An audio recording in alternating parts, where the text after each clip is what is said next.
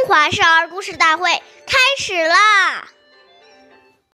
物虽小，勿私藏；苟私藏，亲亲伤。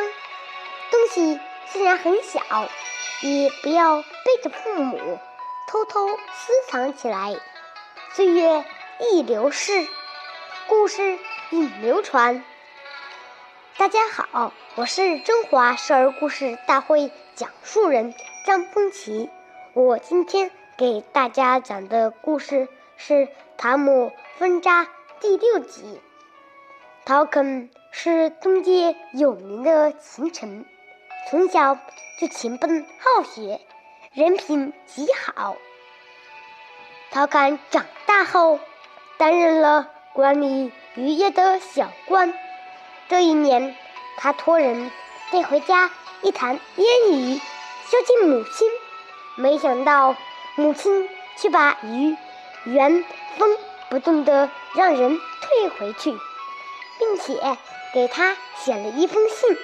信中说：“你是国家的官吏，怎么能用公家的东西孝敬母亲呢？虽然只是一坛腌鱼，但也是。”为朕不良啊！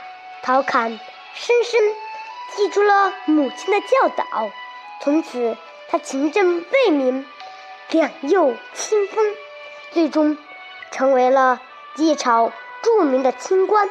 下面有请故事大会导师王老师为我们解析这段小故事，掌声有请。好，听众朋友，大家好。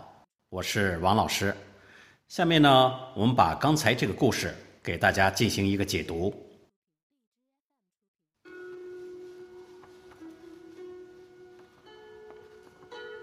这个故事讲的是，即使小到一颗糖果，如果没有经过主人的同意，就私自把它隐藏起来，那就等于是小偷。